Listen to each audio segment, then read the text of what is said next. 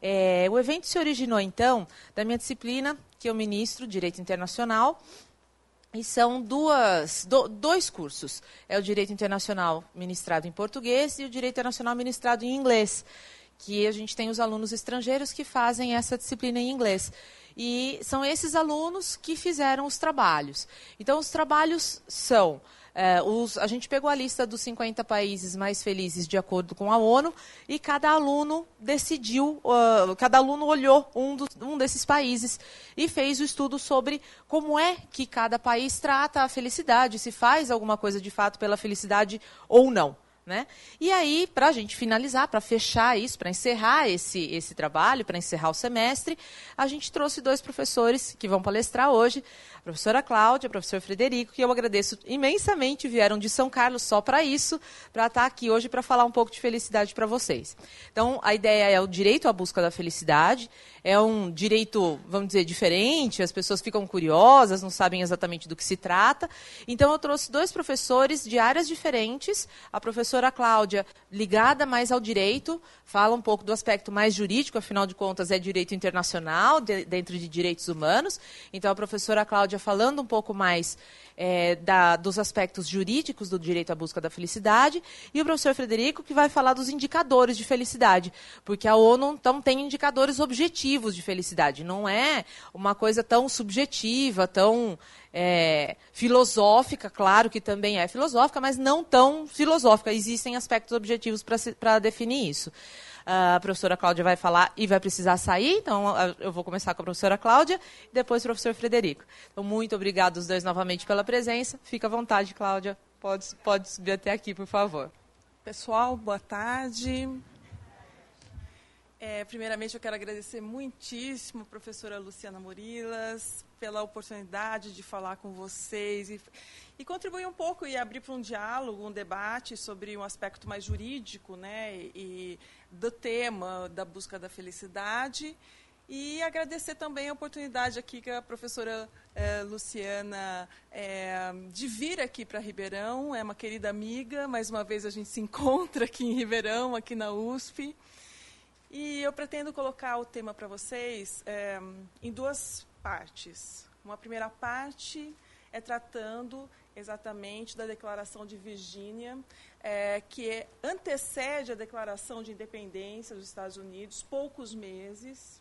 E a segunda parte, a que vai tratar dos direitos universais após a Segunda Guerra Mundial. Houve uma Declaração Universal dos Direitos do Cidadão de 1948, bem após a Segunda Guerra Mundial, e como que isso trouxe um novo perfil. Então, Tá bom o som? Esse, tá bem. Ah, tá ótimo. Melhorou? Bom, então, voltando, eu vou fazer a apresentação em duas partes e trazer, porque às vezes a gente pensa que a, a, a ciência do direito ela é uma ciência só voltada para dentro dela mesma. E a gente eh, tem que analisar o direito dentro de um seu contexto histórico e como que ele, as normas jurídicas acabam produzindo determinados efeitos que podiam estar previstos dentro dela ou não. Então a gente vai fazer um aspecto, uma análise crítica desses instrumentos jurídicos. Por instrumentos jurídicos, nós estamos pensando essas declarações de direitos humanos, uma delas a Declaração de Virgínia e as outras após a Segunda Guerra Mundial e como que depois isso entra dentro do nosso direito brasileiro e que repercussões que a gente tem disso dentro do Supremo Tribunal Federal, do Superior Tribunal de Justiça, do Tribunal de Justiça de São Paulo. Podemos começar então? É, vocês fiquem à vontade, se quiser, inclusive, interromper enquanto eu estou expondo, fazer alguma pergunta. A gente está aqui como se fosse uma aula e não uma palestra fechada, ok? Muito bem. Vou começar minha apresentação trazendo um autor que eu tenho certeza que todos vocês já, já devem ter ouvido falar, que é o Zygmunt Bauman. Né? Todos já ouviram falar do amor líquido, coisa e tal. O Bauman, ele escreveu um livro em 2008 chamado A Arte da Vida. Não sei se vocês conhecem esse livro do Balmo chamado A Arte da Vida. Por que, que nos importa isso? Então o Bauman começa a discutir o seguinte: olha, ele fala o seguinte: quais são os valores que fundamentam a busca da felicidade no mundo contemporâneo? Na arte da vida, o Bauman trata do tema felicidade e começa a discutir quais são esses valores que nós temos no mundo contemporâneo para a felicidade. Então, dentro dessa discussão, ele faz uma análise de algumas revistas de moda, eh, inglesas e também parte de alguns autores contemporâneos. E ele, fala, ele faz um seguinte debate, que cabe muito bem, se ajusta muito bem ao nosso tema aqui. Ele fala o seguinte: o debate que o PIB, PIB né, Produto Interno Bruto, de países como a Grã-Bretanha e nos Estados Unidos, eles não estão necessariamente associados ao bem-estar subjetivo. O Bauman coloca isso. Né? Isso, é, meados dos anos 2000, ele faz essa análise e essa percepção. Ele fala muito pelo contrário, ele fala o seguinte, olha, existe um aumento de situações de quadros depressivos, depressões subjetivas, e também situações de violência, tanto nos Estados Unidos quanto na Grã-Bretanha. E se hoje a gente eh, parar para analisar, por exemplo, né, algumas falas do governo Trump, por exemplo, nós vemos que ele fala da crise dos opiáceos, que está na moda, né? a crise dos opiáceos, que morre mais de 33 mil pessoas por ano nos Estados Unidos, com a heroína e a morfina. Isso aquilo que é ilegal. Mas e aquilo que é legal também, existe uma dependência enorme de medicações, de medicamentos para a depressão. Então, a indústria farmacêutica vende a felicidade né, em pequenas porções. Então, seja feliz, tome um Zoloft, por exemplo, ou Vicodins né, para as dores da alma e do corpo. Então, o Bauman começa a traçar esse, essa questão e fala o seguinte: ele discute a questão do hiperconsumo, né, da sociedade atual e discute a questão do tempo que as pessoas têm que utilizar da sua vida para que tenham acesso a esse hiperconsumo. Então, eu estou dentro de uma sociedade altamente consumista, altamente capitalista, e preciso despender um tempo imenso no meu trabalho, na minha jornada de trabalho, para poder realizar esse consumo. E é um consumo que não necessariamente leva à felicidade. Então, essa é a discussão, né, que o tempo que nos uh, que é acarreta né, nas pessoas, o tempo do uso do seu trabalho para comprar coisas que são comercializáveis, não sobra um tempo necessário para o ser humano praticar determinados atos e bens que não são comercializáveis. Por exemplo, as relações comunitárias, as relações de amizade, as relações de espiritualidade, fraternidade, solidariedade, família e amor. Inclusive o amor. Então, ele fala o seguinte, Bauman, eu acho muito boa essa frase. Na pista da felicidade não existe linha de chegada. Não tem linha de chegada. A felicidade você compra, depois você tem que comprar outra coisa, outra coisa. É um caminho sem linha de chegada. Por isso que a, a, questão da produtividade não necessariamente, e do PIB, não necessariamente acaba marcando a, a própria felicidade.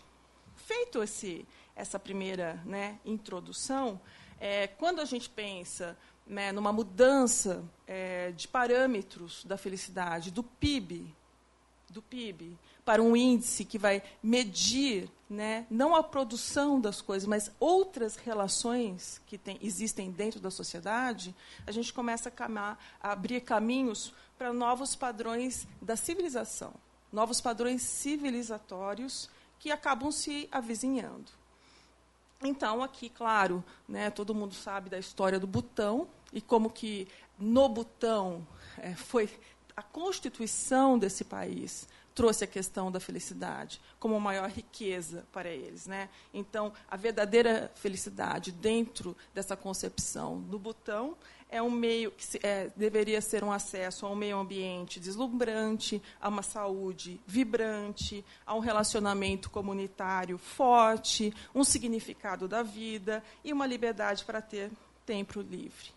Então, a gente está falando de uma felicidade altamente individualizada e uma felicidade colocada, onde se coloca em pauta valores da coletividade. Esse vai ser sempre a nossa discussão. A questão do individualismo e de se voltar e um hiperconsumo de um lado e de outro pensar numa felicidade dentro de uma relação de, da comunidade como um todo, coletivamente. Muito bem.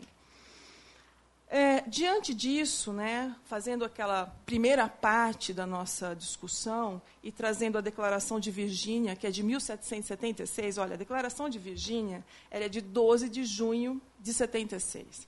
E a Declaração de Independência dos Estados Unidos, claro, é aquele 4 de, famoso 4 de julho de 1776. Mas na Declaração de Virgínia já existem esses pressupostos onde se coloca a felicidade e é tido assim como um instrumento jurídico a primeira vez que se coloca a felicidade dentro de um instrumento jurídico. Claro, os filósofos desde a Grécia, desde Aristóteles já falava, Santo Agostinho já falava de felicidade. Então, era um assunto da filosofia ou da religião. Né? Mas do direito como instrumento jurídico, o que se tem, mais ou menos assim, pelo menos no te nos tempos modernos, é a Declaração de Virgínia trazendo a felicidade. Bom, até aí é uma coisa sabida, mas o que é, como é colocada essa felicidade né, na Declaração de Virgínia? Então, eu vou ler o trecho que coloca a felicidade, que é o artigo 1 Todos os homens nascem igualmente livres e independentes, têm direitos certos, essenciais e naturais, dos quais não podem, por nenhum contrato, privar nem despojar sua posteridade. Então, é algo que se constrói para a posteridade. Tais são o direito de gozar a vida e a liberdade com os meios de adquirir e possuir propriedades, quer dizer, a vida e a liberdade está ligado à, já, à aquisição né, da propriedade, de procurar obter a felicidade e a segurança. Então, eu vou pôr em reflexão aqui algumas abordagens sobre e análise sobre essa questão da Declaração de Virgínia e que impactos que esse direito à felicidade, que veja, é revolucionário de alguma forma, colocar a felicidade num instrumento jurídico. É verdade. Mas como que isso foi percebido em, em termos da, da civilização, né? pelo menos ocidental e americana, e que isso acaba esparramando aqui também, inclusive para nós. Bom, primeira crítica que se faz a isso, que assim que eu tenho notícia, é um sociólogo alemão chamado Max Weber. Então, Max Weber, naquela famosa obra que ele escreveu entre 1904 e 5, chamada A Ética Protestante e o Espírito Capitalista, ele, ele traduz né, essa questão é, da felicidade, da independência dos Estados Unidos, numa questão religiosa. Ele fala que a cultura protestante foi o motor do capitalismo. E, muito resumidamente, claro, né, e que uh, a questão, portanto, quando se fala em felicidade, dentro dessa ótica de análise do Max Weber, nós estamos falando de uma ética do trabalho a ética do trabalho, que acaba gerando né, uma força, como se fala assim, uma força espiritual de criação de um mundo próspero. De um mundo próspero onde as pessoas que eram predestinadas, predestinadas por Deus, dentro de uma concepção religiosa, eram aquelas que poderiam expressar essa prosperidade, e só se alcançava a prosperidade pelo trabalho. Então, essa questão do trabalho e da construção do capitalismo dentro dessa análise weberiana, né, de Max Weber, traz essa essência de muitos dos imigrantes que compuseram a América do Norte eram pessoas protestantes, calvinistas e tinham essa compreensão do mundo. Então, acho que é muito importante trazer o Weber, porque depois outros tantos autores começam a discutir essa dinâmica né, do uso do trabalho e do tempo. E isso faz muito sentido para nós, se a gente pensar aqui no Brasil, onde as pessoas cada vez mais têm jornadas de trabalhos extensas e que privam e que se privam de relações familiares, que, pri, que estão se sentem privadas das suas relações comunitárias, que se sentem privadas das suas relações com os filhos, de gozar ah, o amor, por exemplo. Então, isso tem muito a ver com a nossa realidade, essa discussão. Em algumas décadas depois, 1939, um filósofo inglês chamado Bertrand Russell, ele falou o seguinte, um livro chamado O Elogio ao Ócio, em 1939. Resumidamente, ele fala assim, a jornada de trabalho tinha que ser de quatro horas, e depois as outras horas cada um vai fazer o que entende de melhor. Simplesmente isso, uma coisa revolucionária. Então ele fala assim: as pessoas têm que fazer o uso judicioso do lazer e elas sofrem imensas privações com imensas jornadas que não lhe trazem a felicidade. E ele fala assim: o que vai acontecer quando se chegar a uma situação em que o conforto seja acessível a todos? Claro que as pessoas que vão construindo os meios materiais da reprodução da sua própria vida têm um momento de felicidade, se elas passam de um estado de necessidade para um estado de conforto. Mas a partir do momento que se tem um conforto, ele pensava em 1939, então a gente não está pensando numa realidade de hiperconsumo, claro, né? O que as pessoas vão fazer? Ele falava assim: tem que saber usar o lazer. E aí, depois de muitas décadas, vem um italiano chamado Domenico De Masi, eu penso que vocês já devem ter ouvido também falar dele, que escreveu sobre o ócio criativo. Isso foi já em meados dos anos 90, né, de 1990, escreveu sobre o ócio criativo. E ele fala assim: olha, é necessário aprender que o trabalho não é tudo e que a gente tem que ter outros valores, que são o estudo para poder saber, a diversão para produzir alegria, o sexo para produzir prazer, a família para produzir solidariedade, que a gente tem que ter tempo criativo para poder realizar essas coisas que também fazem parte do ser humano e não só o trabalho.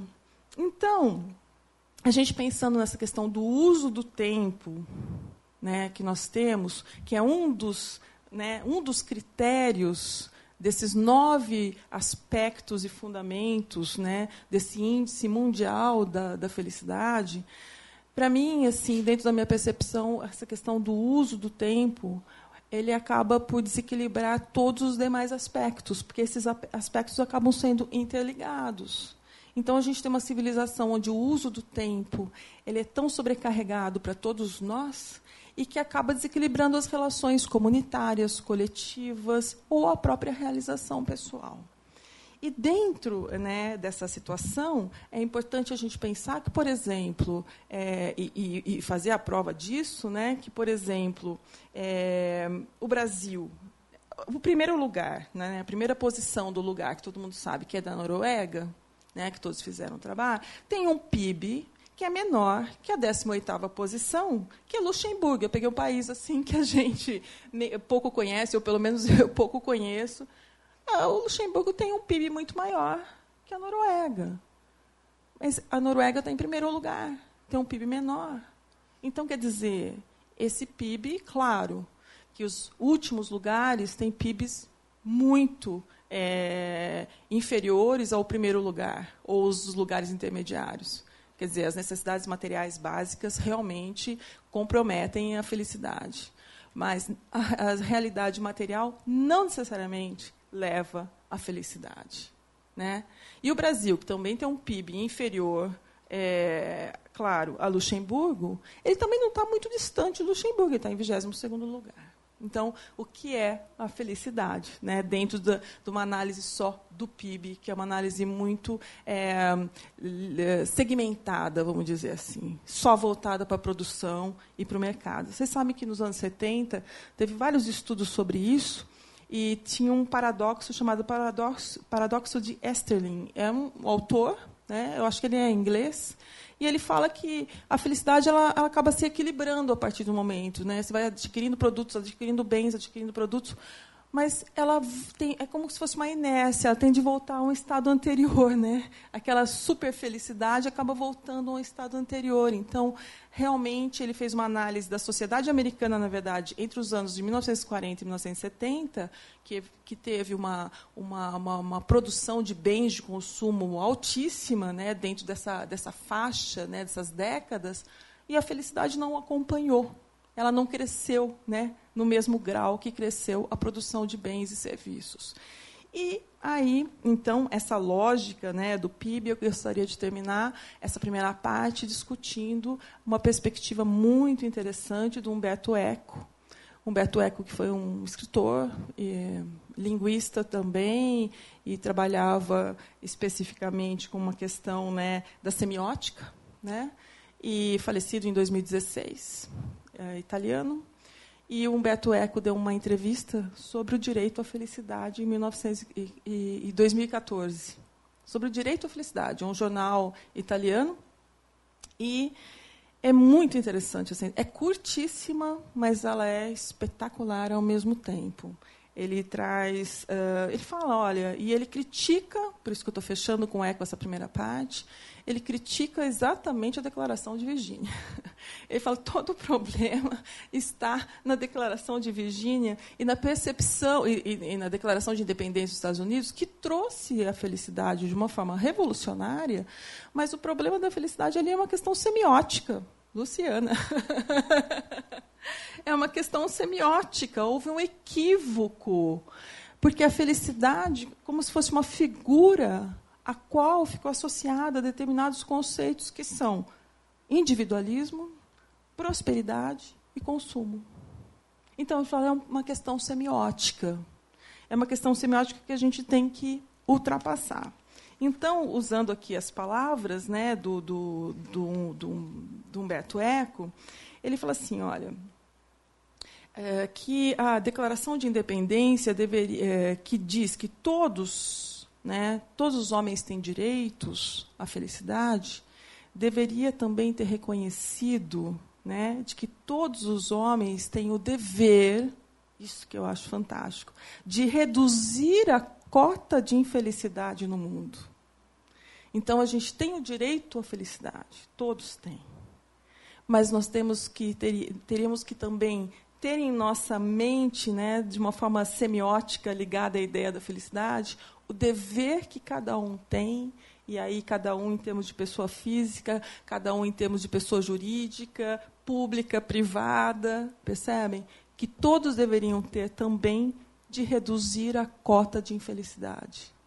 E aí pensar a felicidade não de uma forma individualista, como é feita dentro de, uma, de um mercado de hiperconsumo, mas pensar a felicidade de uma forma coletiva. Ele fala assim: olha, os Estados Unidos, onde se pautam muito pela felicidade, a gente tem situações que, por exemplo, a saúde nos Estados Unidos, a questão de saúde pública nos Estados Unidos, ela não é pensada coletivamente, só individualmente. Tanto é que né, todo aquele Obamacare foi não conseguiu ser aprovado. Então, essa é a primeira parte para a gente pensar que os instrumentos jurídicos e as declarações dos direitos humanos, elas têm que estar sempre contextualizadas e a gente tem que fazer uma análise, às vezes passando por outras disciplinas, né, sociais, ou, uh, humanas, econômicas, para compreender a dimensão. Porém, né, quando a gente começa a pensar num pós-Segunda Guerra Mundial e as declarações e convenções de tratados de direitos humanos que surgem já na segunda metade do século XX, eles têm um outro perfil. Eles têm um perfil de uma sociedade que foi colapsada pela Segunda Guerra Mundial, na qual o direito, que deveria proteger todas as pessoas, foi um instrumento de violação das pessoas, da vida das pessoas, porque, obviamente, na Segunda Guerra Mundial, o direito caminhou junto com o nazismo, o direito caminhou junto com o fascismo. Né? Então, o direito foi colapsado também, foi um, um, uma grande quebra né, da concepção jurídica de um Estado de direito e das pessoas e novas, novos instrumentos surgiram. E esses instrumentos de direitos humanos que surgiram na segunda metade, no pós-guerra né, do século passado, põe em foco a dignidade da pessoa humana. Então, hoje, sobretudo, o que a gente pensa sempre é a dignidade da pessoa humana. E essa dignidade da pessoa humana passa por múltiplas dimensões. Então, quando a gente pensa esses nove aspectos né, que, que existem colocados pela ONU, são aspectos que, de alguma forma, eles pretendem realizar a dignidade da pessoa humana na, na, sua amplitude. Né? Cada um de nós é um complexo de, de, de, de dimensões. Né? É, nós somos a pessoa que produz, mas não somos a pessoa que ama, somos a pessoa que se relaciona, somos pessoas que, que temos uma dimensão psicológica, espiritual, concreta, produtiva. Então, procura passar por todas as dimensões das pessoas. Então, isso é muito mais complexo do que simplesmente colocar a felicidade. Mas a felicidade lá colocada também foi importante e é importante. Vocês podem me perguntar: o direito brasileiro traz a felicidade de uma forma expressa? Não traz a felicidade de uma forma expressa. Não existe na Constituição Federal do Brasil escrito uh, todos os homens têm direito à felicidade. Isso não está escrito. Então, mas então como é que fica? Então é essa parte agora que a gente vai pensar, né? Como que fica o direito e como que o direito nesse segundo momento entra a felicidade para nós, né? Como é que a gente pode compreender? Pois bem, é, todos esses tratados internacionais que existiram após a Segunda Guerra e pensando especificamente, né, é, aqui é, nos pactos internacionais de direito econômico, social e cultural, a Convenção Americana de Direitos Humanos, que é o Pacto de São José é, da Costa Rica, e a própria convenção, né, o, o, Tratado Internacional de Direitos Humanos aqui de 1948, né, é, são todas as situações que acabam é, dando um contexto histórico para a Constituição Federal de 1988 a Constituição Federal de 1988, que ela está colocada naquela fase né, de, de, de, uma abertura democrática, ela é tratada como uma Constituição cidadã, uma Constituição social, ela vem nessa amplitude desses direitos da segunda parte, da segunda metade do século XX. E dentro dessa amplitude dos direitos da segunda metade do século XX, ela traz para dentro do nosso ordenamento esses tratados internacionais.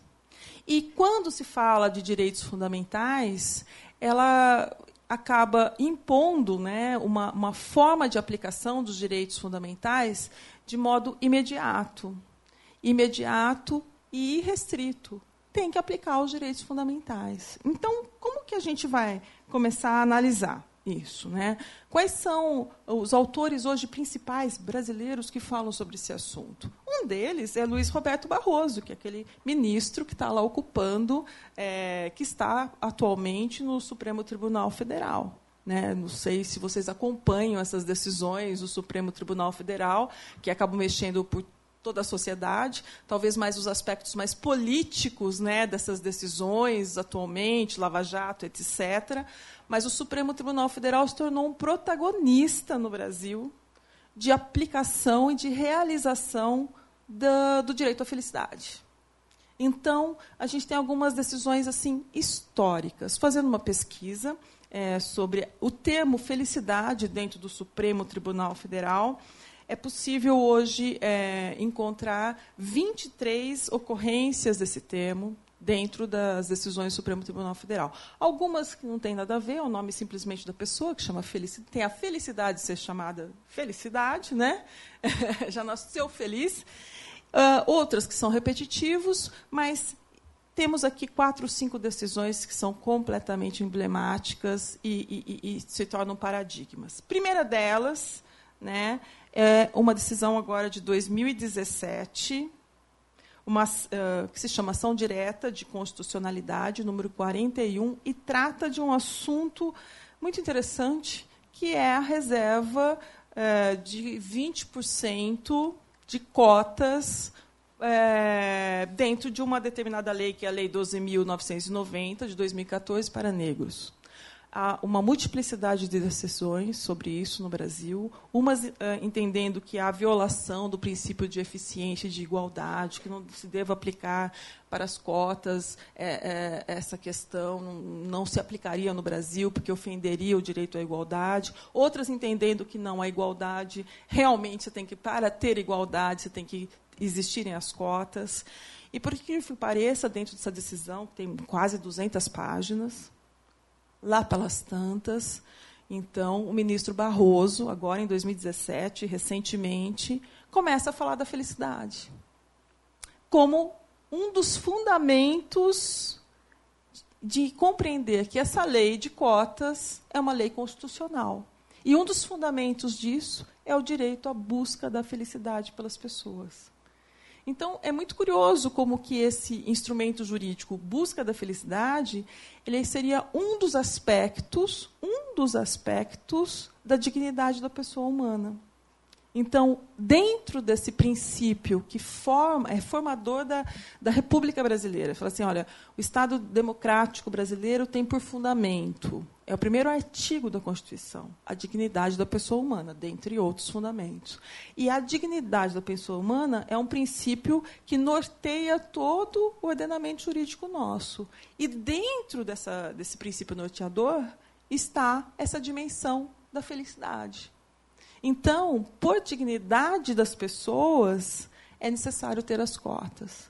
E as pessoas têm esse direito às cotas porque elas também têm o direito de buscar a felicidade.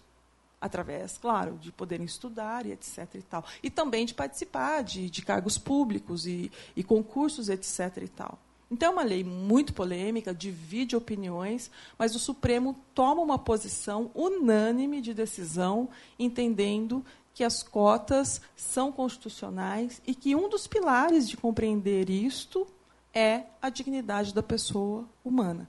Eu vou pedir licença para ler um trechinho bem pequeno da decisão para vocês verem como é que isso vai se alinhavando é, dentro do direito, né? Como que isso traz, né? Como que a felicidade ah, acaba aparecendo é, dentro do direito. Só um minutinho fala o seguinte, olha. O Poder Judiciário, num processo hermenêutico que prestigia o critério da norma mais favorável, deverá extrair a máxima eficácia das declarações internacionais de direitos humanos e das proclamações constitucionais de direito, de modo a viabilizar o acesso dos indivíduos e dos grupos sociais, notadamente os mais vulneráveis, a sistemas institucionalizados de proteção aos direitos fundamentais da pessoa, sob pena de a liberdade, a tolerância e o respeito à alteridade tornarem-se palavras vãs. Outro aspecto que tenho por extremamente relevante consiste na afirmação constante, e aqui ele cita uma outra decisão, que, de que tanto a, de, a, dignidade humana quanto o devido processo legal, e assim também o direito à busca da felicidade, encartam um mandamento comum, a de que os indivíduos são senhores dos seus próprios destinos, condutas e modos de vida, sendo vedado a quem quer que seja incluindo-se legisladores e governantes, pretender submetê-los aos seus próprios projetos em nomes de coletivos, tradições ou projetos de qualquer sorte. Não constitui demasia assinalar nesse ponto que a busca da felicidade representa o fim natural da vida humana. Acho que aí né, a gente resume como que o direito tem analisado essa felicidade. Fala, olha, qual é o fim da natureza humana? É ser feliz. Né? E ser feliz não necessariamente é ter um PIB altíssimo. e aí ele, ele cita né, Aristóteles. Aristóteles, né, aquele filósofo antigo, de mais de dois mil anos, que, uh, num livro muito famoso chamado Ética Nicômaco, escreveu: A felicidade é um princípio e, para alcançá-la, que realizamos todos os outros atos, ela é exatamente o gênio de nossas motivações, é aquilo que motiva o ser humano. Então, essa é a primeira decisão, é agora de 2017. As demais né, decisões.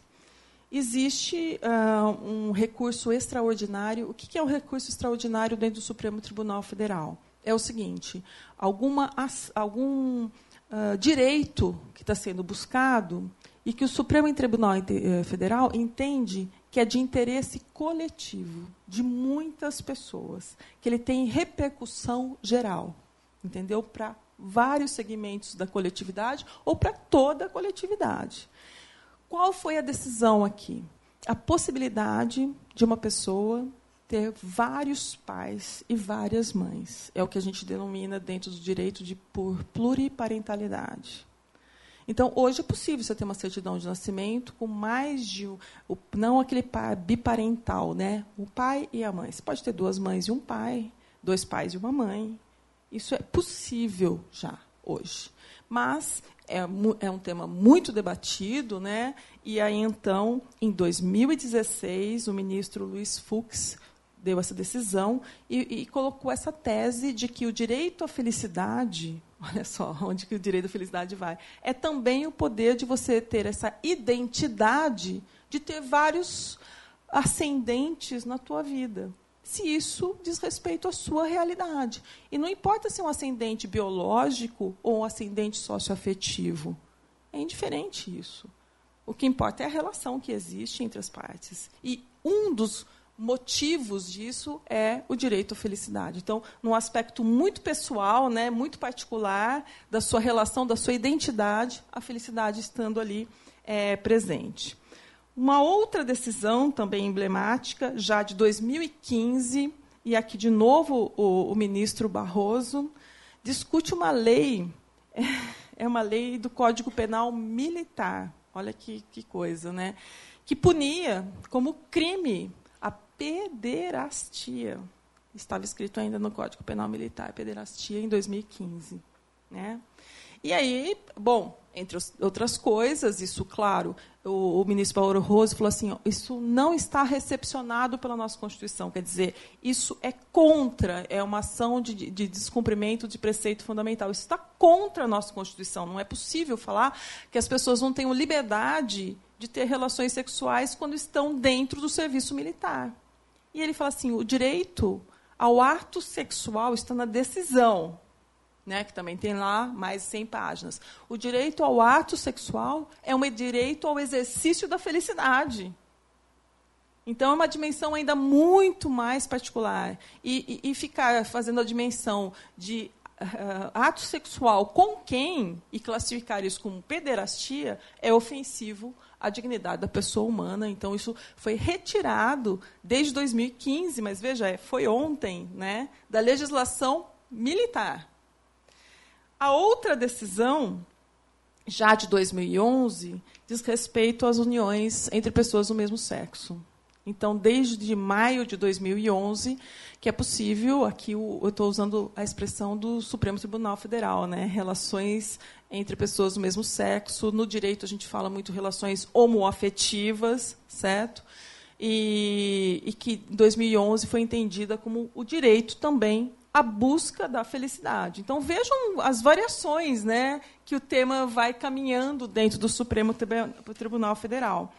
E também uma anterior, de 2008, não sei se vocês lembram de uma polêmica que teve da pesquisa, da pesquisa em células tronco embrionárias em material de reprodução assistida naqueles embriões ou pré-embriões criopreservados. E foi uma polêmica enorme. E aí se entendeu que aquilo era uma busca de, um, de uma saúde coletiva, né, de um avanço tecnológico muito importante e que poderia sim pesquisar sobre células, é, sobre embriões, porque, claro, para fazer a pesquisa acaba né, se perdendo aquele embrião ali, mas que estavam criopreservados a partir de um determinado tempo, e que isso era o direito coletivo das pessoas buscarem a felicidade através de uma tecnologia mais aprimorada e tal. Então, essas são as decisões do Supremo que tratam sobre felicidade. E os assuntos são diversos, mas elas têm uma dimensão que, muito embora às vezes seja pessoal, né, de uma pessoa que vai lá buscar, elas têm uma dimensão que vai para o coletivo, né? Se eu, as relações afetivas entre as pessoas não podem ser discriminadas, isso vai, isso tem uma influência no coletivo. Vamos poder fazer pesquisas sobre células tronco embrionárias. Então, esse direito fundamental é, de integridade, né, da saúde e tudo mais, acaba indo para o coletivo. Então, são decisões que saem do particular e têm a, essa, essa, essa dimensão de poder também transformar padrões culturais, padrões de, de convivência dentro da sociedade. O Superior Tribunal de Justiça, que é um tribunal assim, é o, o, o órgão máximo do judiciário, é o Supremo, mas a gente tem o Superior Tribunal de Justiça também, tem algumas outras decisões é, interessantes. Há 15 ocorrências dentro do Superior Tribunal de Justiça. Veja, não é uma coisa assim muito utilizada, está aparecendo no nosso direito de uma forma assim na última década, vamos dizer assim, mas existem 15 decisões né, no Superior Tribunal de Justiça. Uma delas, agora de 2017, é a possibilidade de se poder trocar o nome é, de pessoas transexuais sem fazer a cirurgia de transgenitalização.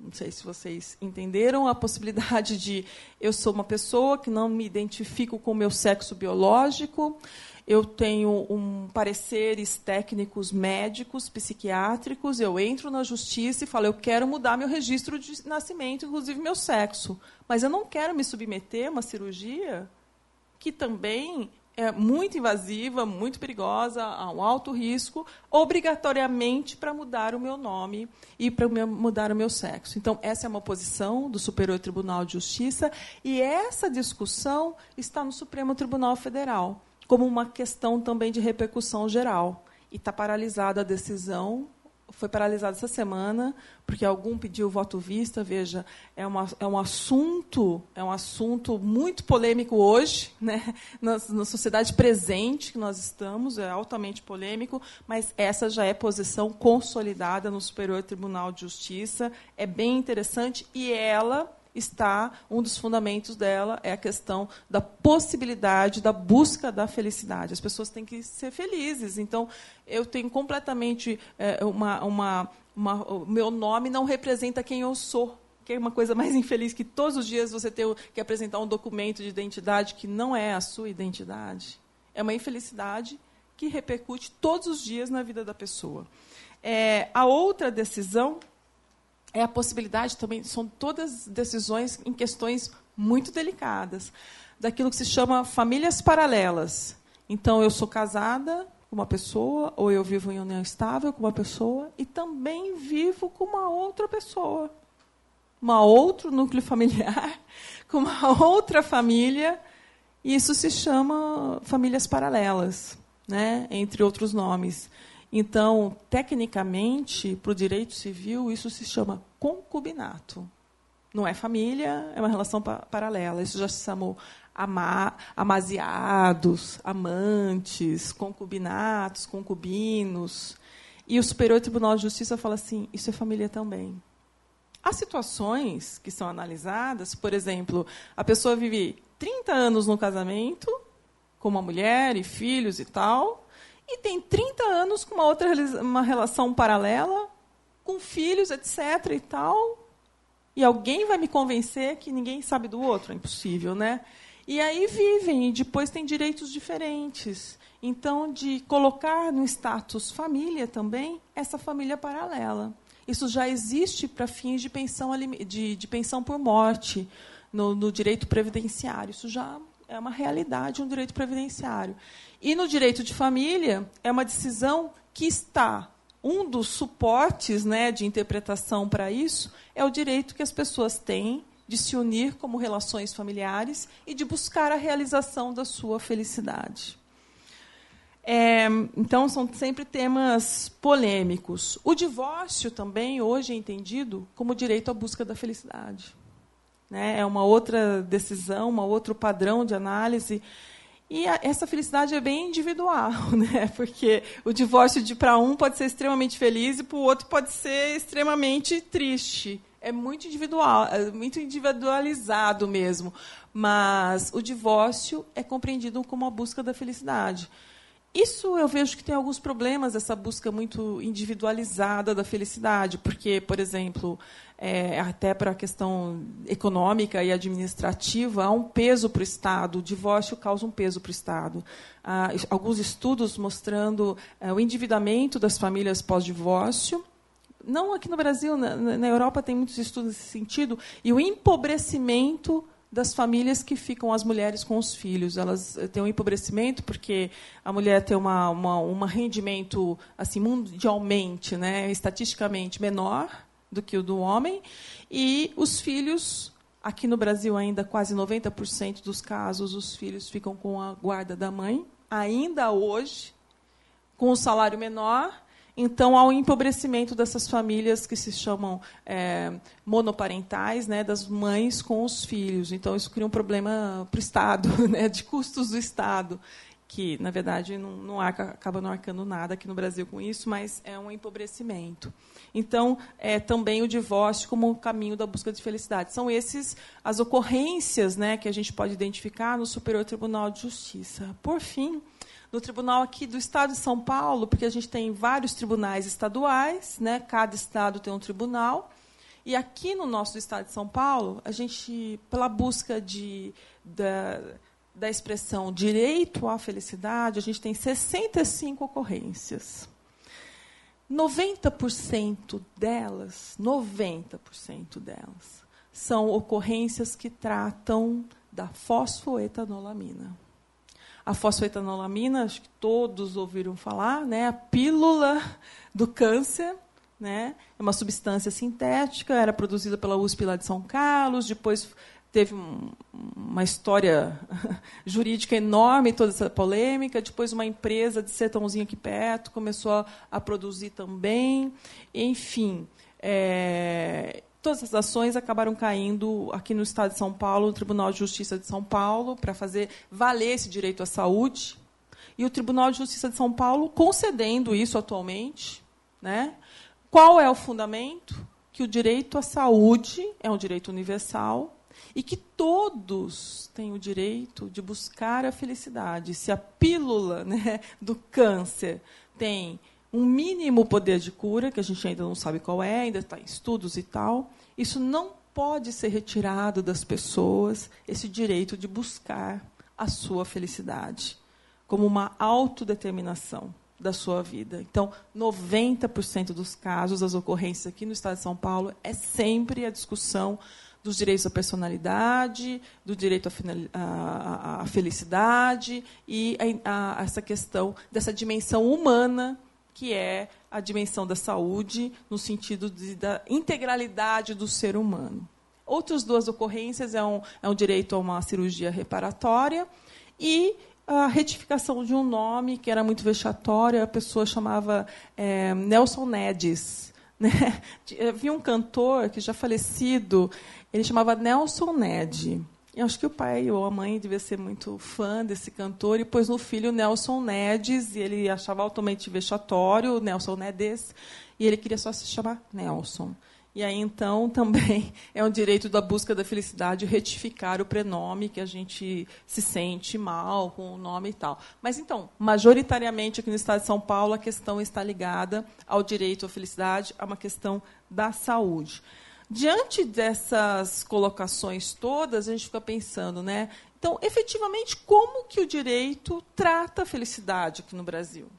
Né? O que, que é efetivo? É uma dimensão coletiva? É uma dimensão de uma busca individual? É uma dimensão de uma busca individual e tem uma dimensão de uma busca coletiva. O que a gente não acha, por exemplo, é uma ação coletiva de uma cidade como Ribeirão Preto, por uma ação coletiva, pelo direito de uma reparação moral, imagina toda uma população de uma cidade inteira, o direito de uma reparação moral pela sua quebra da felicidade diante de um ato de corrupção social. É uma ação coletiva, né, de todos se verem prejudicados coletivamente do seu direito à felicidade por uma má administração pública. Isso não existe. Essa dimensão coletiva nesse, nessa amplitude. O que a gente tem é alguns exercícios né, de direito à felicidade, de busca da felicidade, que são uma dimensão mais pessoal, mas que acaba levando a dimensões mais coletivas, porque isso acaba repercutindo a novos padrões de compreensão do que é o ser humano. Mas coletivamente, não existe nenhuma ação onde as pessoas busquem esse tipo de reparo. né, da minha felicidade que eu, que eu me senti prejudicada.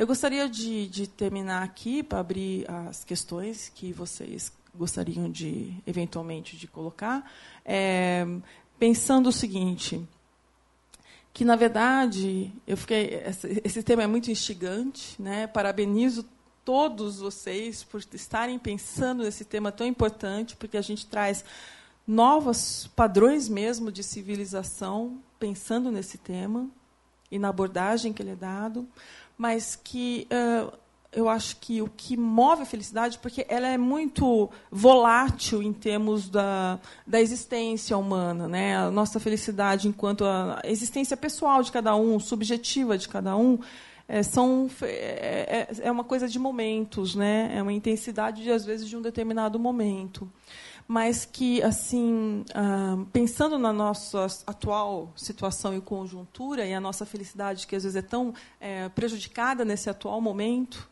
e por isso que é um tema muito relevante para se pensar, que talvez o motor da felicidade não esteja na felicidade em si, mas na esperança que a gente tem dentro da nossa vida, né? Que o que move a gente a buscar a felicidade é a gente estar movido com uma, um nível de esperança e que seria um índice também a ser colocado ali. Né, seria um índice a ser colocado. É, nesse final de semana passado, eu assisti um filme é, chamado No Intenso Agora. É um documentário do João, dirigido pelo João Moreira Salles. É, ele descobriu, depois de 40 anos do falecimento da mãe, que ela tinha ido é, em 1960, quando teve a Revolução de Mao Tse-tung na China, ela estava numa comissão brasileira lá na China, e ela foi captando alguns momentos lá na China. E aí ele fez um documentário belíssimo sobre a mãe, mas sobre outras realidades, o movimento também nos anos 60, o movimento estudantil na França, a Primavera de Praga. Então é um filme belíssimo e que trata sobre felicidade mas que é uma felicidade assim intensamente no agora.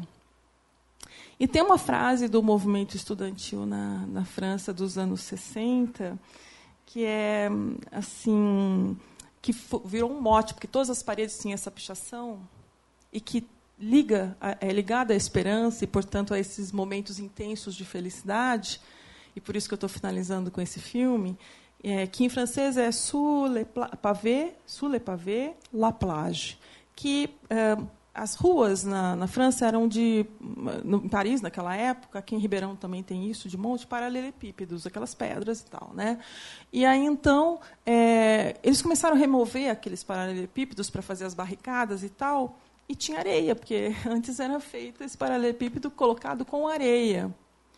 Então, houve uma imediata correlação de que aquele movimento de, daquele solo que era removido para aquela luta política e tal, tinha areia, e sempre onde tem areia tem uma praia. Né? Então, sob esse pavimento de, de paralelepípedo, existe uma praia.